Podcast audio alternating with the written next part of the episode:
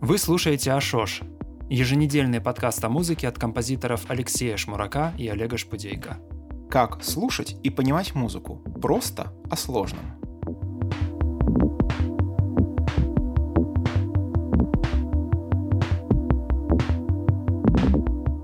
Привет, дорогие друзья! Снова выпуск подкаста Ашош 51.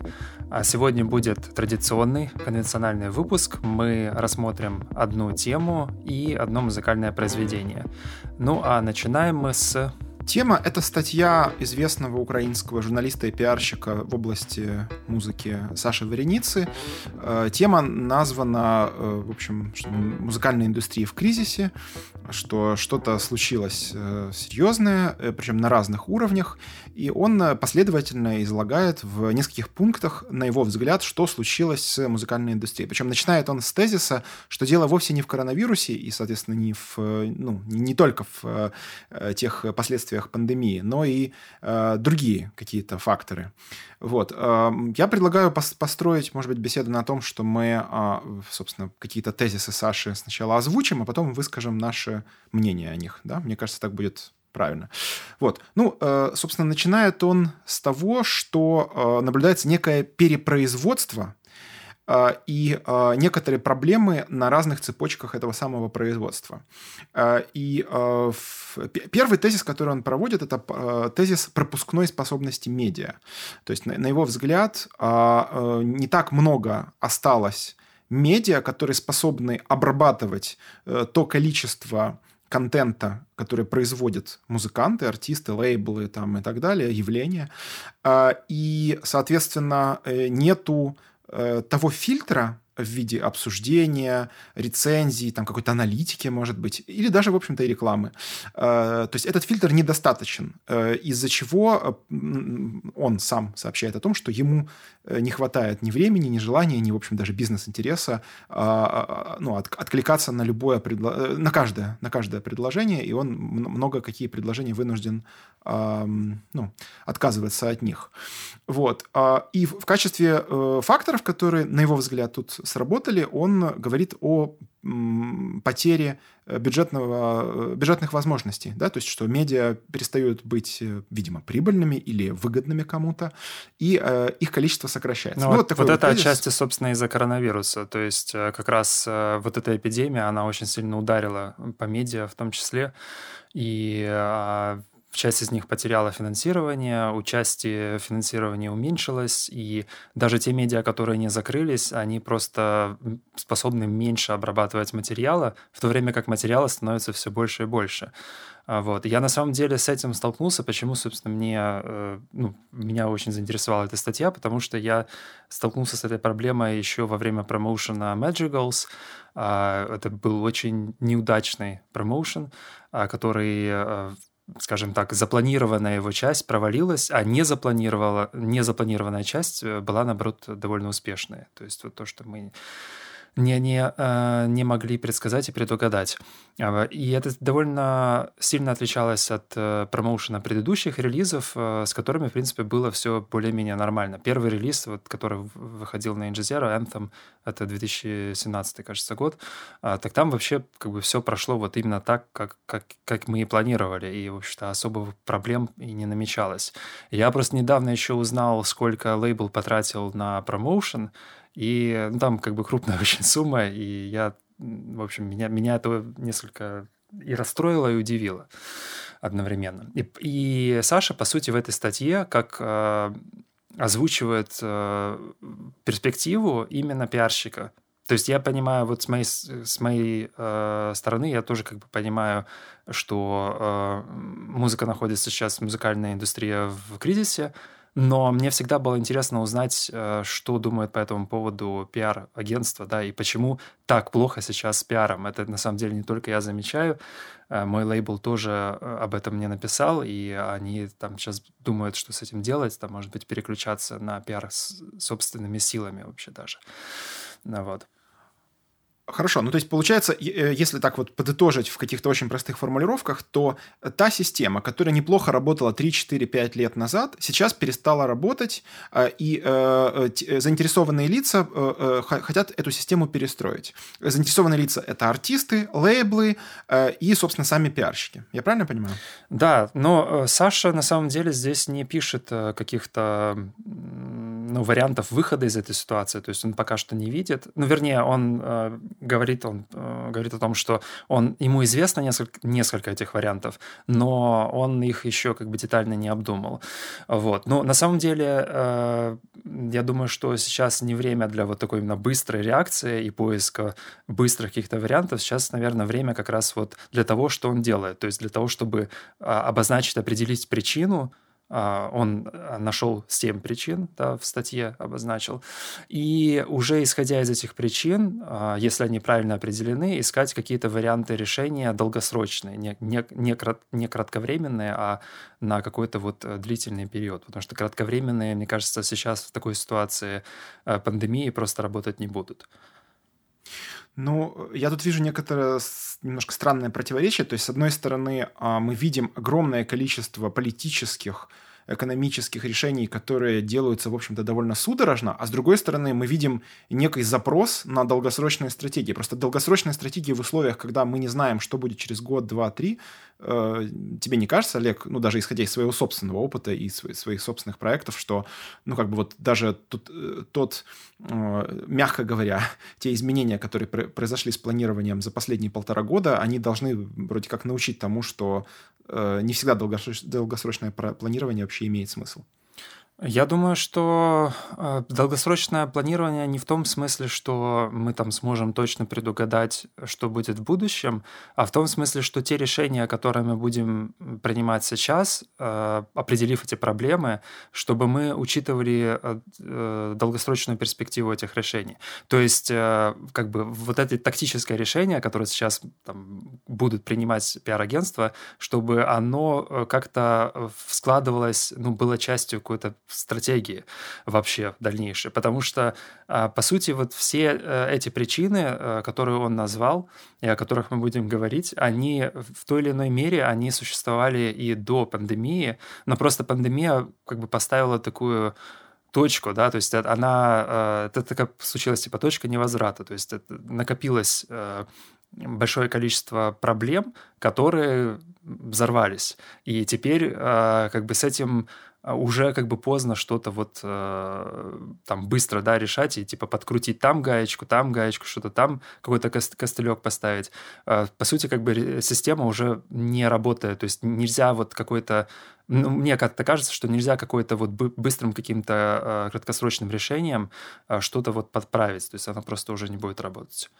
Ну хорошо, а вот допустим, э, если говорить о э, каких-то Э, естественных следствиях технологического прогресса, то, э, ну да, понятно, что пандемия, да, создала какие-то вот временные, э, временные изменения, но ведь есть и такие изменения, которые касаются естественного хода технологического прогресса, когда, например, ну, скажем, тот же, та же информационная травма, вот это один из тезисов, который он говорит, стало слишком много артистов, он называет это гиперинфляцией, гиперинфляцией музыки, он говорит о том, что по мнению Spotify, ну, не по мнению, по данным Spotify, есть 4,5 миллиона артистов, у которых один слушатель в месяц. Ну, то есть это, это, это безумие, я имею в виду с точки зрения э, любой экономической стратегии, это безумие. Но это, это не безумие с точки зрения Жака Аттали и вообще в целом вот всех этих штук, связанных с э, DIY, э, DIY-зацией, да, то есть, ну, как бы, понятно. Э, Понимаешь, в... э, вопрос в том, зачем выпускать эту музыку на Spotify в результате. То есть, если ты, э, если брать вот эту вот, э, ну, перспективу Атали, да, и DIY-тусовки, то ведь это вообще не о коммерческом чем-то речь.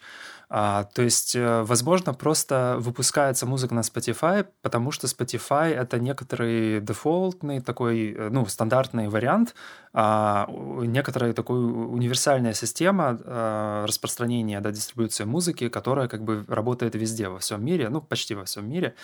А, и поэтому как бы эту музыку просто принято выпускать на Spotify, не в зависимости от того, будет она приносить деньги или вообще должна ли приносить деньги. То есть ты там записываешь импровизацию со своей кошкой, условно говоря, а выпускаешь этот трек просто потому, что, ну, как бы, ну как, нужно же, типа, выпустить, чтобы там люди послушали. А альтернатив каких-то, вот, в принципе, есть SoundCloud, да, есть Bandcamp, но проблема в том, что в SoundCloud очень трудно находится новая музыка. А в Bandcamp вообще, в принципе, он очень плохо структурирован именно для поиска а, новой музыки и каких-то рекомендаций. А Spotify как бы более-менее в этом плане работает. То есть там даже может быть дело не столько в ну, в получении какой-то прибыли, а сколько в том, чтобы просто было шанс у людей там тебя найти и послушать. Хотя, как мы видим, конечно, один слушатель в месяц — это явно не, не то, на что ну, наверняка надеялись эти артисты. Вот. Я думаю, что, наверное, просто должна появиться какая-то альтернатива Spotify, которая бы была не столько о коммерческом чем-то, а больше о там комьюнити, о... Ну, Кто-то бы, типа Дизера? Не, Дизер то же самое, по сути. Единственный вот э, вариант, который мне приходит в голову, была когда-то давно такая система э, The 61, по-моему, она называлась, где слушатели получали баллы за то, что они открывали mm, ранее точно. неизвестную музыку. Мы об этом, кстати, уже как-то говорили в подкасте, не помню в каком выпуске. И это работало просто идеально. То есть там была внутренняя валюта, которую можно было тратить на покупку музыки. А, и эта валюта зарабатывалась тем, что ты слушаешь а, как можно более нишевые, неизвестные треки. То есть достаточно просто один раз послушать, и ты уже получаешь какой-то бонус. И там даже были ежедневные задания, еженедельные задания, которые тебе там дополнительные бонусы выплачивались. Это работало чудесным образом. Слушай, Олег, мне кажется, вот мы все ходим вокруг да около, по сути, спора капитализма и социализма. Ну, то есть я имею в виду, что э, как бы стратегия Spotify – это стратегия, где получают э, доходы, ну, относительные доходы. Понятно, что сам Spotify тоже неплохо зарабатывает. Я имею в виду, доходы получают только сверхбогатые, у которых, э, ну, совершенно очевидно э, будут миллионы прослушаний, какими-нибудь там условно, там, Бейонсе, Дрейки и прочие Билли Алиши. Вот. А э, бедные, э, им только, э, им предоставляется, по сути, иллюзия иллюзия э, конкуренции, хотя на самом деле это, ну, это, это конкуренция нельзя никак не назвать, потому что совершенно э, э, ну, не, несопоставимые ресурсы. В то время как то, что ты только что назвал, The 61, да, так называется да, сайт, да. вот, получается, что это как раз такой типичный институциональный, такой уравниловка, да, такая типичная, где, типа, всем стараются, значит, подстелить соломку, чтобы никто не чувствовал себя обделенным, вот, и в результате, ну, понятно, немножко утрачивается вот это вот, ну, ну вертикаль, может быть, не утрачивается, но смягчается. Да, но я вижу это как альтернативу. То есть я не вижу это как единственный вариант, да, вот э, сервис вроде 61, э, я вижу как просто, чтобы существовало что-то подобное, как альтернатива Spotify. Просто тогда, возможно, те люди, которые, э, ну вот, загружают эти релизы на Spotify, они, возможно, будут загружать вот на такой сервис, потому что больше шансов, а, там, они, допустим, не получат с него много денег, да, но они получат новых слушателей. То, что как бы наверняка многим артистам этим и нужно, да. Я тоже помню, что когда я начинал только заниматься музыкой, меня, у меня деньги вообще не, ну, никак не проскакивали, то есть это вообще было не приоритет, это не, не было ценностью. Мне просто нужно было найти какого-то слушателя, там достаточно хотя бы несколько человек, а, вот, и а, должны быть вот какие-то сервисы, которые вот давали бы возможность тебе получить какую-нибудь небольшую аудиторию нишевую. Хорошо, но окей, допустим так, я, э, я лично не, не знаком с Вареницей и лично не знаком с музыкальными пиарщиками, э, но я знаком с некоторыми молодыми нишевыми артистами, ну, понятно, там, с, с большими, с, с мейджерами, как бы меня мало что объединяет, поэтому... Ну, так вот, и исходя из того, что я знаю о них, там все решается через тусовки и через вообще неформальные связи. То есть, в принципе, известность приобретается благодаря тому, что ты попадаешь в нужную, э, в нужную струю, либо в нужную институцию, тебя э, э эта институция освещает своим собственным светом, площадка, да, условно, либо ты попадаешь к какому-нибудь супер а, инфлюенсеру, а, ну, какому-то очень большому человеку, который, опять же, тебя освещает своим светом, вот, либо ты раскручиваешь свой, свою собственную, долго и упорно раскручиваешь свою собственную аудиторию, но, но, но не только за счет музыки, а и за счет как, какого-то принципиально не музыкального или экстра музыкального э, контента, то есть э, там видео, фото, э, лайфстайл, э, какие-то, может быть, тезисы, чуть ли не философские и так далее, и так далее. Вот, об этом почему-то Вареница ничего не пишет в этой статье, но, возможно, он это подразумевает. Ты как вообще, э, ты как на это смотришь? Что пиар, он работает только вот с, с таким как бы быстрым эффектом, ну, типа собирать, э, ну, условно, собирать просмотры, лайки, или все-таки пиар учитывает вот все эти другие я думаю, что просто это две разные стратегии, uh-huh, одна uh-huh. быстрая, другая медленная. И эти обе стратегии нужно э, использовать.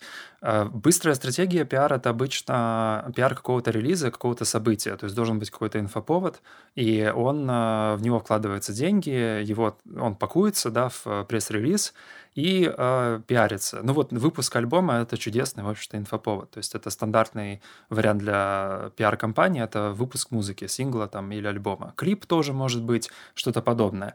Но параллельно как бы артист работает э, да, на ну, вот, вот вот мед, более такой медленной э, стратегии, э, общаясь с людьми, там, набирая какой-то социальный капитал. Опять-таки же зависит от артиста, потому что, э, к счастью или к сожалению, а, наверное, к сожалению, что в музыке, особенно на нишевых сценах, очень много таких интровертов и людей, которым тяжело а, на самом деле да, там, ходить на мероприятия, там, знакомиться с людьми постоянно. Не то чтобы это там... Ну, то есть это просто что-то, что требует у них большего Затрат? А, количества сил, ресурсов, да. То есть это тяжело. То есть для человека, который там более экстравертивен, для него это, ну, абсолютно нормально. как там в хлебные сходить, да, за хлебом. То есть это не, не очень там большие затраты ресурсов.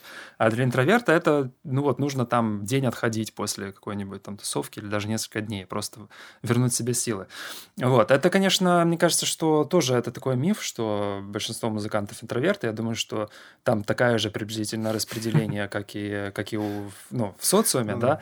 Вот. Но как бы они есть, и я просто, так как э, я слежу там за сценами с очень интровертивной музыкой, да, Поэтому э, как бы у, у всех, всех людей на этих сценах объединяет вот эта проблема. То есть люди не, не умеют себя подать. Э, продвигать, подать, да. То есть э, лучшее, что, наверное, можно сделать, это уметь о себе писать хорошо. Потому что для того, чтобы о себе писать, не нужно Э, говорить с людьми, то есть достаточно просто хорошо себе Боже, писать. Я, я, о чем бы я, вот, вот реально, когда готовился к этому выпуску, я, я о чем угодно думал, что мы будем говорить, но только не, не, уж, уж, уж не об этой проблеме, что типа вот человек стесняется там к кому-то подойти. Ну почему бы и нет? Слушай, действительно, ведь пиар начинается с того, что ты просто к кому-то подходишь на вечеринке.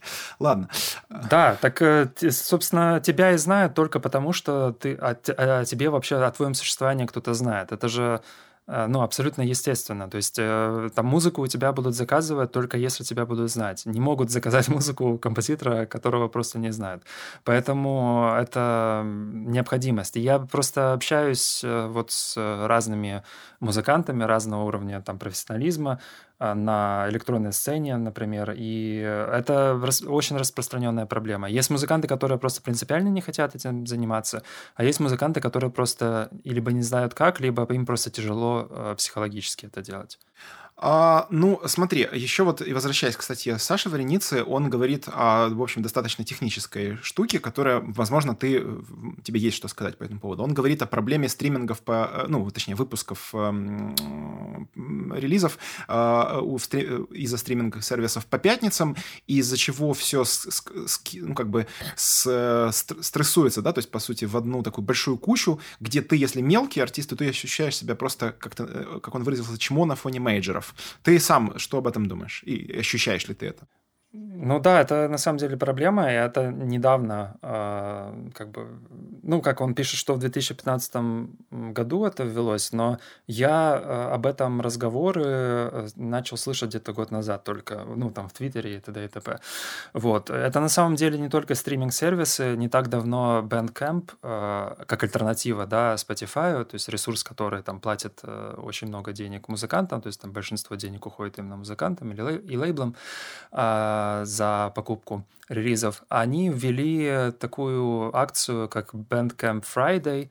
Это, значит, первая пятница каждого месяца. Они в эту пятницу не берут свою долю. То есть все деньги, которые тратятся на Bandcamp, они в 100% этих денег уходят лейблам и артистам. И сначала это было принято очень позитивно. Это как раз э, было вот сразу после начала пандемии. Они ввели эту специальную акцию, чтобы немножко как бы ослабить э, влияние а, пандемии. Вот. Но а, со временем очень много лейблов независимых начали приспосабливаться под эти Bandcamp Fridays и планировать релизы именно на этот день. И сейчас у нас э, такая ситуация возникает, что, во-первых, каждую пятницу на стримингах релизы, и э, каждая первая пятница месяца это означает, что будет выходить большинство инди-релизов на Bandcamp. И это полный такой инфо э, террор, что ли, это по большому счету. То есть там весь Твиттер горит новыми релизами, и найти что-то просто вообще нереально. То есть каждый музыкант начинает писать «покупайте мой альбом». Ну, я то же самое делал. «Покупайте мой альбом», типа вот э, Bandcamp Friday, лучшая, э, лучшая возможность помочь артистам, и одновременно э, в эту же пятницу на стриминге выходят major релизы там крупных артистов, да, за которыми тоже люди следят наверняка. А, и получается такая как бы сумасшедшая совершенно бомбардировка. Мне кажется, что а, ну, стоит, наверное, подумать о том, как распределять эти релизы а, по, по другим Кому? датам, что Кому ли, например. Думать? Лейблом, инди-лейблом для начала. Потому что стриминги, понятно, что они не будут э, наверняка менять просто потому, что кто-то скажет, что это нехорошо. То есть им выгодно явно, э, и они это будут делать. Но Bandcamp вполне может э, что-то придумать, может быть, каждый раз, каждый месяц менять, например, дату, или, может быть, вообще отказаться от этой практики, и лейблы начнут распределять релизы иначе по, по времени.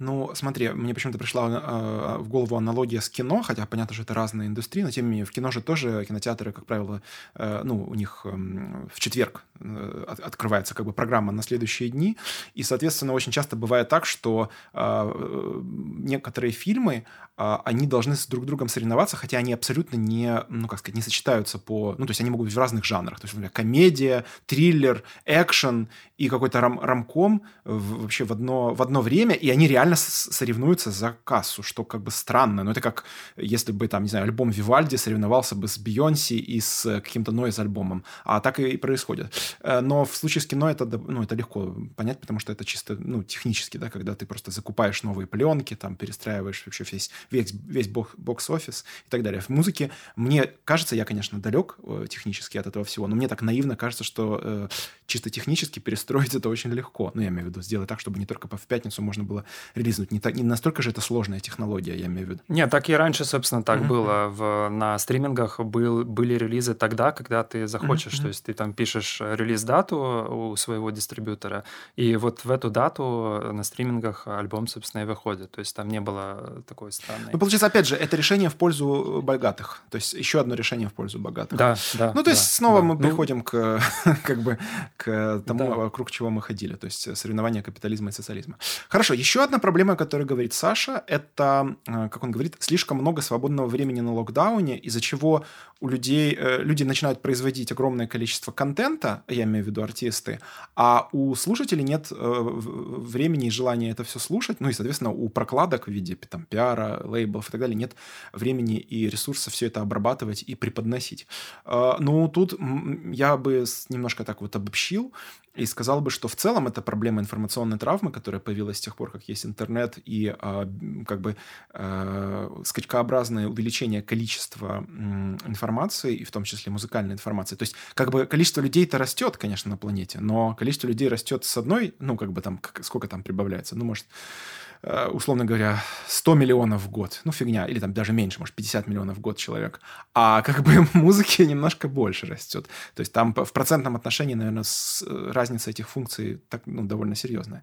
Вот. И э, э, вот к этому как раз, мне кажется, нужно быть уж совершенно точно готовым. Я имею в виду морально. Финансово не знаю, но морально точно быть к этому готовым. Я в своей области, по крайней мере, я имею в виду в академической музыке и так далее, я это вижу. То есть есть совершенно точно кризис перепроизводства композиторов в консерваториях, кризис при производстве новых даже, не знаю, техник, условно говоря. То есть уже вот то, то как мы, мы, я имею в виду, я и мои там сверстники или мои коллеги воспринимали каждого нового крупного композитора, скажем, в конце нулевых, это было реально, реально как вот, знаете, как открытие Америки. То есть Фурер, Шарина, там, я не знаю, какой-нибудь э, Стен Андерсон, Клаус Ланг и так далее. Мы реально воспринимали их как богов. Сейчас, как бы, ну, это смешно вообще представить себе, что есть какой-то академический композитор, которого будут воспринимать как бога, который там, ну, э, открыл новую Библию. То есть э, считайте, что, ну, как бы Иисуса расп...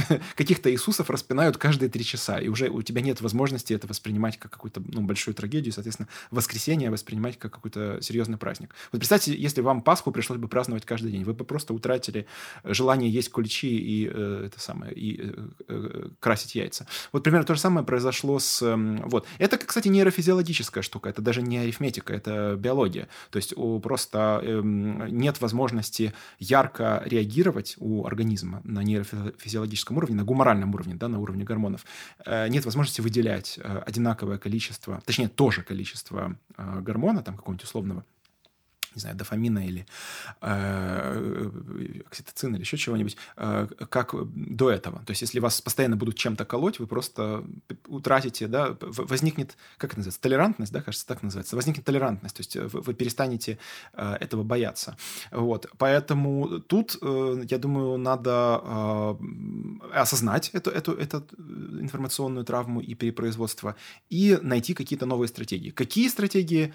Ну, тут, конечно, и у Саши... Ну, да, я слышал, да. на самом деле, у меня было... Вот, мы когда-то тоже обсуждали, что в Твиттере, кажется, кто-то предлагал э, радикальную совершенно стратегию, которая подходит только для нишевых артистов.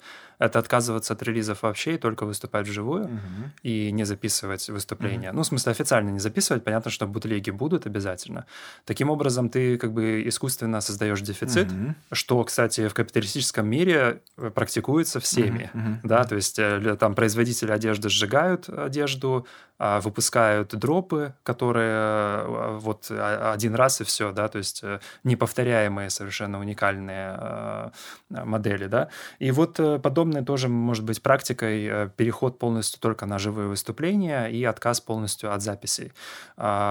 Может быть. И я еще вот думал, для, как там для себя какие-то варианты тоже менее радикальные. Я думал о самоуничтожающихся релизах, то есть э, ты, допустим, постишь э, один сингл в месяц или там, ну, в какой-то период, и э, он доступен только сутки. И получается, что ты можешь его, ну, там, слушатель может его купить, скачать в течение суток, и после этого он пропадает отовсюду, и как бы его нет нигде. А это, конечно, можно сделать только на Bandcamp, на Spotify так, наверное, не получится сделать. Вот, но тем не менее. То есть это, по сути, это обе эти стратегии — это э, искусственное создание дефицита. Ну хорошо, это все, все еще какие-то а, алгебраические такие штуки, или, не знаю, арифметические, но я имею в виду, что они не учитывают все-таки более грубые инструменты, там, типа, например, создание культа или объявление кого-то врагами. То есть, мне кажется, что это гораздо ну проще. Ну да, да, да. да. То есть... Ну сейчас э, с врагами просто как бы, ну, оно как-то само собой есть, оно просто не так, наверное, радикально. Э, то есть есть враги там на вот тоже там нишевых сценах, есть, конечно, конечно, э, враждующие э, артисты и даже идеологии враждующие, но это не, не так ярко все происходит, как это происходило, например, в начале 90-х при ганстер-рэпе, да, там East Coast, West, West, West Coast хип-хоп, или, допустим, при вражде там Шонберга и Стравинского, да.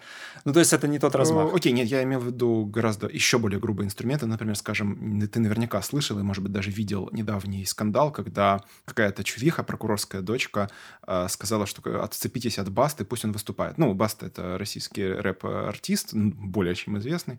Э, вот, и э, значит, э, он недавно был замечен в каком-то киевском ресторане, и, а, э, ну, а, да, ну, да, да, значит, правые сказали, что, типа, а что это он тут сидит, он же вообще-то в Крыму выступал, и он считает, что Украина и Россия — это там одна страна, э, не дадим ему провести концерт. И вот, собственно, ну, вот такой способ создать определенный вот то, что, то, что ты называешь искусственным дефицитом, да, то есть искусственный дефицит ведь это не только когда ты сжигаешь альбомы, но когда ты, например, запрещаешь человеку въезжать в страну, это тоже искусственный дефицит. Вот, или там отмена очередная концерта Моргенштерна.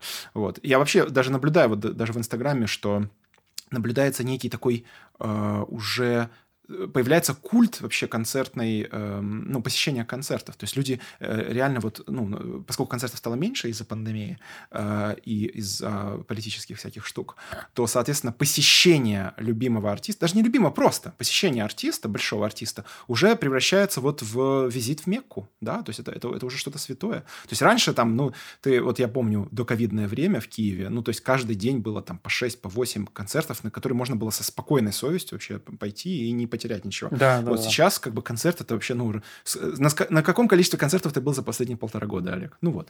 Вот, то есть как бы ну, дов- все довольно грустно. Соответственно, концерты стали очень значимыми. Другое дело, что, конечно же, а, для того, чтобы это еще было выгодным для артиста, да, то есть чтобы не, он не, там не раз в полгода выступал, ну, это уже другой разговор. Ну, то есть тогда, видимо, нужно как-то это все превращать в какие-то, э, опять же, чуть ли не религиозные какие-то события, вот как вот... Да, знаешь еще о чем я подумал? О Патреоне и вот этих подписках. То есть, может быть, вообще э, для, э, скажем, артистов, которые там много не зарабатывают, да, не, не для богатых артистов, э, основным источником дохода станет в будущем вот такие системы поддержки. Да. То есть будет не продажа столько музыки, сколько вот такое меценатство, ну, общественное, да, такое демократичное ну вот, собственно, Ашош, да, mm-hmm. существует на, на Патреоне, mm-hmm. например, да, хотя как бы, ну, это именно наша образовательная тема, то есть это не касается нашей музыки, вот, но э, я знаю, что многие артисты, мои, там, мои знакомые, они в той или иной форме запустили такие э, сервисы, э, странички на таких сервисах, там на Патреоне, Bandcamp тоже, кстати, сделал такой, такой сервис у себя, вот. Э, и это постепенно становится чем-то не маргинальным, то есть не только для креаторов, там, да, для инфлюенсеров, но и как бы для обычных артистов, которые там пишут у себя экспериментальную электронику или там дрон ambient или там песню с котом, э, вот у, упомянутую ранее. Вот, э, вот такой поддержки регулярно. Ну, это еще в таком случае, если эту стратегию всерьез рассматривать, тогда еще больше возрастает роль именно лайфстайла. То есть, ну, я имею в виду виду э, как бы репрезентации себя через социальные сети и созданию э, как бы себе какого-то, ну, какой- какой-то значимости, пузыря значимости. И тогда действительно чис- чисто музыка, да. чисто саундом, чисто вылизанным каким-то, ну, понятно, э, ритмом. Да, нужно постоянное общение еще с аудиторией, то есть нужно поддерживать контакты и быть вместе с людьми, то есть говорить о том, что, что происходит, что ты делаешь, почему. То есть процесс становится намного важнее. Конкре- конкретных каких-то релизов или там текстов. Или да, да, да. То есть релизы это скорее как э, следствие. Ну, это такая, да, это мечта э, этих. Э, ну, это еще кейджанская, да, идея тоже, что процесс э, важнее результата. Вот, а здесь, получается, она уже экономически э, Обоснована. обусловлена.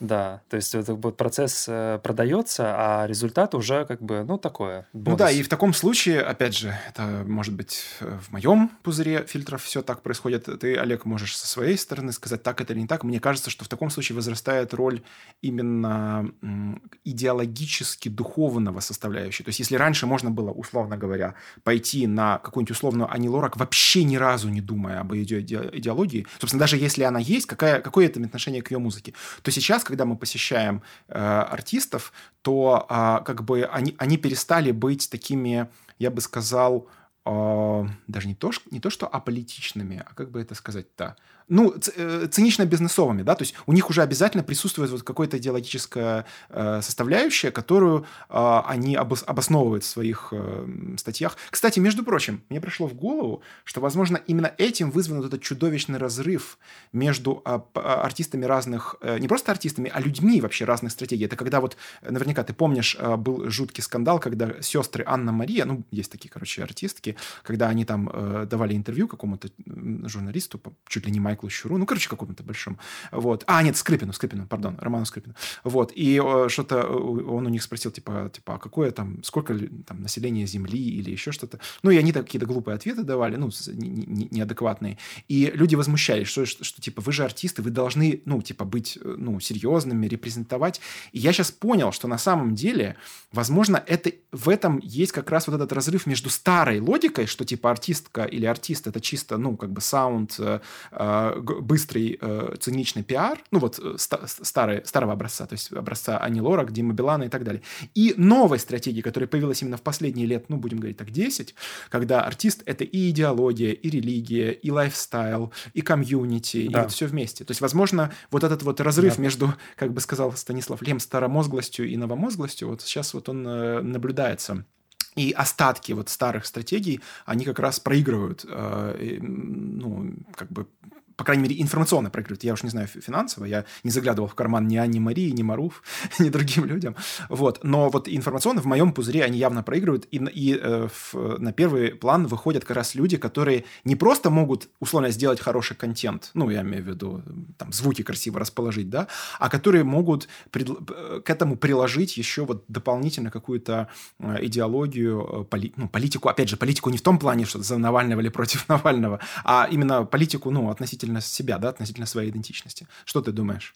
Ну, Лил Нас сразу вспоминается. Я, к сожалению, вообще не в курсе, Нас... что, что, что там. Ну, Лил Нас очень известный, популярный. Ну, так, на, не знаю, это, наверное, что-то вроде между хип-хопом и поп, uh-huh. и попом. Uh-huh. Вот. У него недавно вышел клип, э, где он такой как бы сатанинский ЛГБТ uh-huh. клип, квир, квир даже, наверное, клип, вот, который разошелся везде и вызвал просто бурю реакций.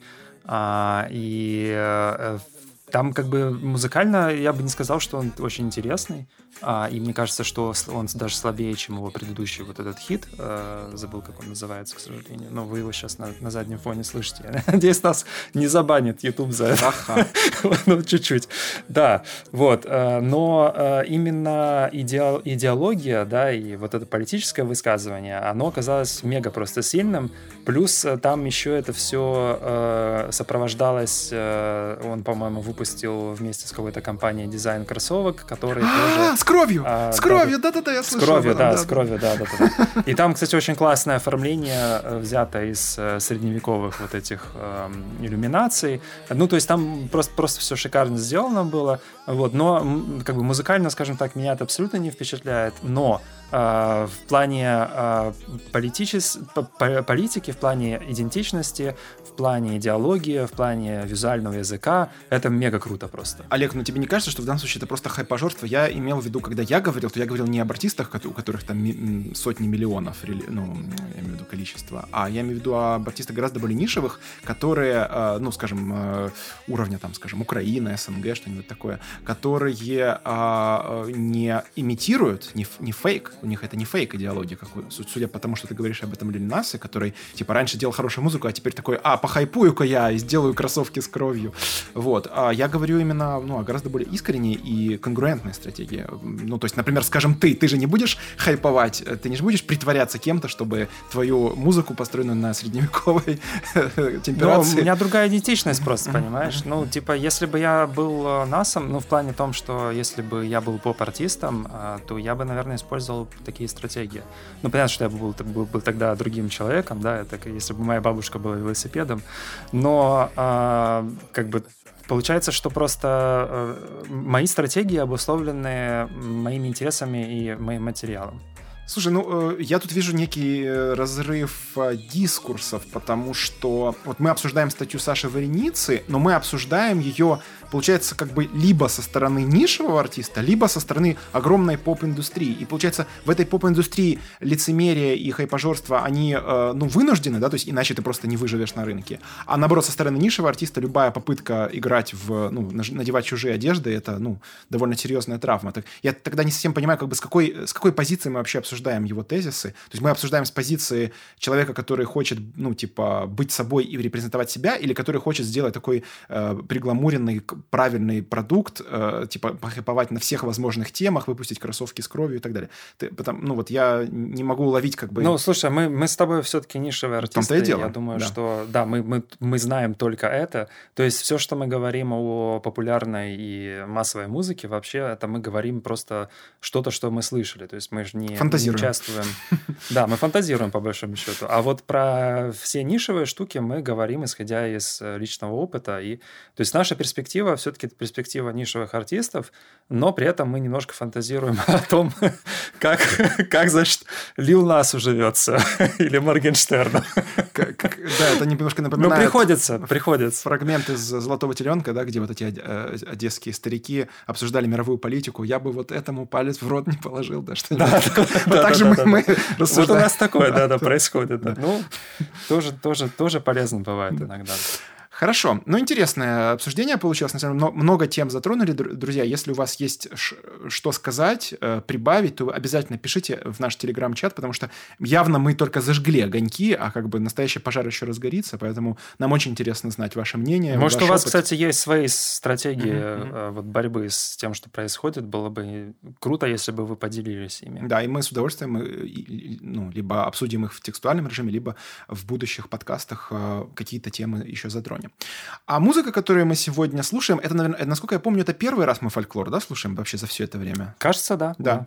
Вот. Это э, из альбома, который называется... Извините, вот сейчас будет... Э, ну, сейчас, надеюсь, меня не забанят за то, что я произнес. Сейчас, сейчас нас таки забанят, да. В общем, Negro Folk Music of Africa and America. Вот э, первое слово, я думаю, вы четко расслышали. Это релиз, который был сделан, э, по-моему... Господи, сейчас надо посмотреть год.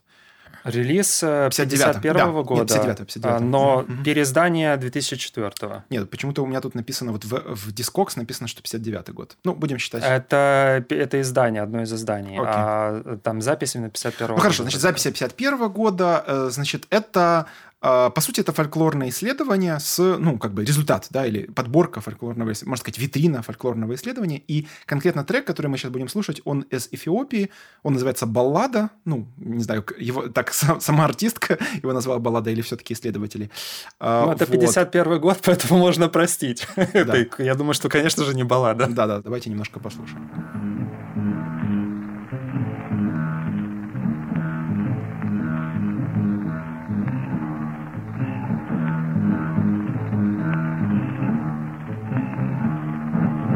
እባክህ ሆዴ ልመድ ሆዴ እባክህ ሆዴ ልመድ ሆዴ ልመድ እባክህ ሆዴ ልመድ ሆዴ ልመድ እባክህ ሆዴ ልመድ እባክህ ሆዴ ልመድ ሆዴ እባክህ ሆዴ ልመድ ሆዴ ልመድ የለኝምና ዘመድ ሆዴ ልመድ እባክህ راك فولي المد فولي راك فولي المد فولي المد راك فولي المد فولي المد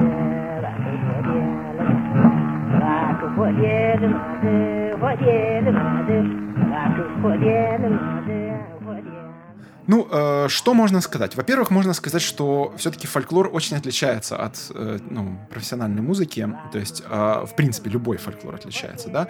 Чем он отличается? Во-первых, он он невыносимо для нас органичен. То есть, как бы, мы всегда, зави... когда мы слушаем любой фольклор, неважно, украинский, э, индонезийский, э, индийский э, или в данном случае эфиопский, э, мы, э, ну вот, я испытываю зависть, потому что, ну, та, такая, как бы, такая степень орг органичности, э, перформативной органичности, да, то есть, как бы, пребывания в образе, э, органичности э, полифонической, да, то есть, то есть, как бы, вот некий э, щипковый инструмент, я не знаю, как он называется, ну, что-то типа саза или там, я не знаю. Бегена. Бегена. Как? Бегена. Бегена? Я потом расскажу немножко, да. Ну ладно. Инструмент Окей. Ну, короче, какой-то щипковый инструмент и голос, как они вместе сочетаются, насколько они... То есть, с одной стороны, это безумно, если попытаться записать это вот в бинарном ри, э, ну, метроритме, да, вот как, э, там, условно, классическую музыку, это будет просто безумие.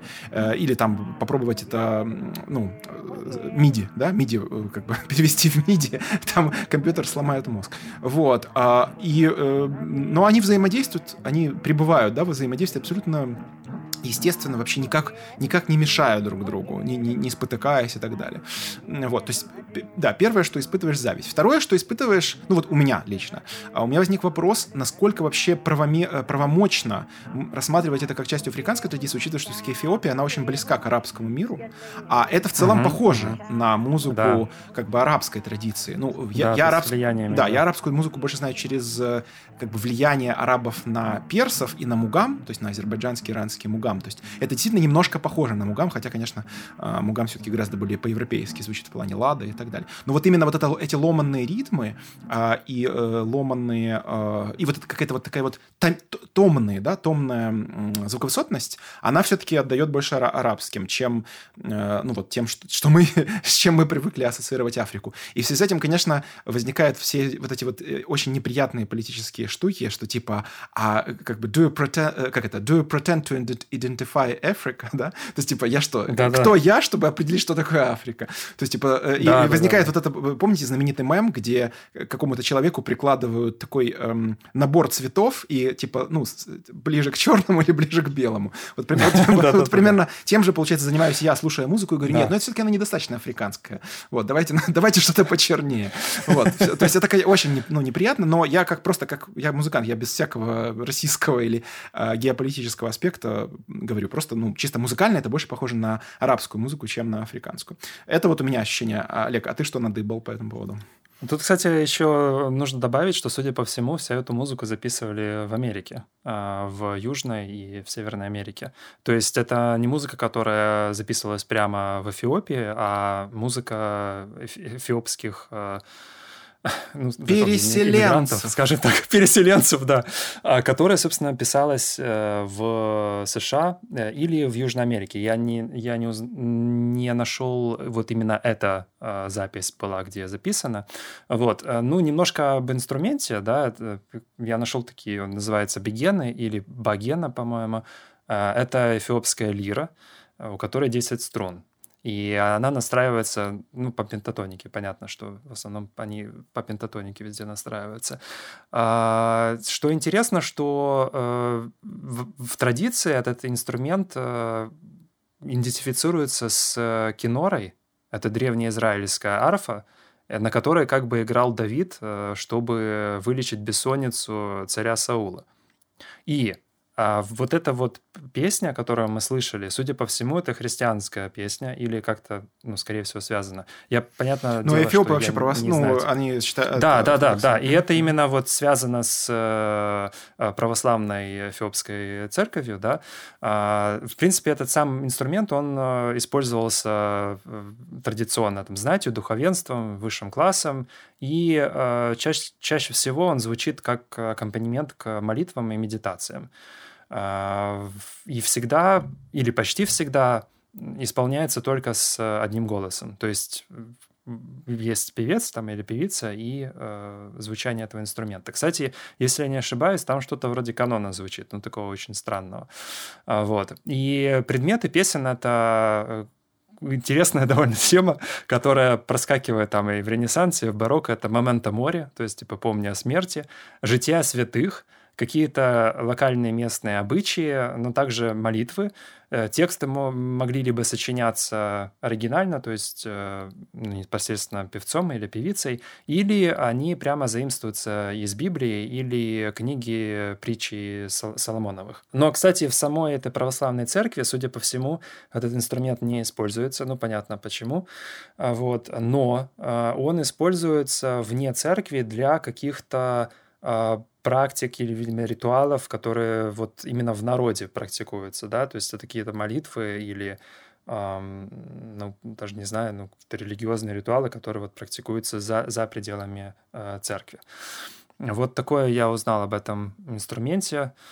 А, довольно интересно. Я, кстати, не уверен насчет правильности произношения, то есть это Бегена или Бегана, но а, мы дадим ссылку на статью в Википедии об этом инструменте. Для наших патронов на, на Патреоне, да. Да, да. А, ну вот, собственно, так, друзья, вот э, мы немножко так, видите, расколдовались. Э, Все время вот в основном слушали в последнее время либо экспериментальную музыку, либо классическую, а тут вдруг вот нас прорвало на фольклор. вообще, в целом, видимо, надо вернуться все-таки к практике, что мы э, жадно пробуем запросим у людей э, музыку на анализ, как бы выйти немножко, знаешь, из такого узкого э, пузыря, когда мы в основном слушали от очень изысканных наших патронов и слушателей, которые, у которых очень изысканный вкус. Может быть, нам стоит э, вырваться из этого пузыря, так что присылайте нам музыку на анализ, как бы расшатайте, как это, уютный, уютный мирок Ашош. Мы благодарим наших новых патронов, Э, Виталия, Антона, еще одного Виталия и Макса. Э, и э, мы благодарим вас за внимание и услышимся с вами через неделю на просторах Ашош.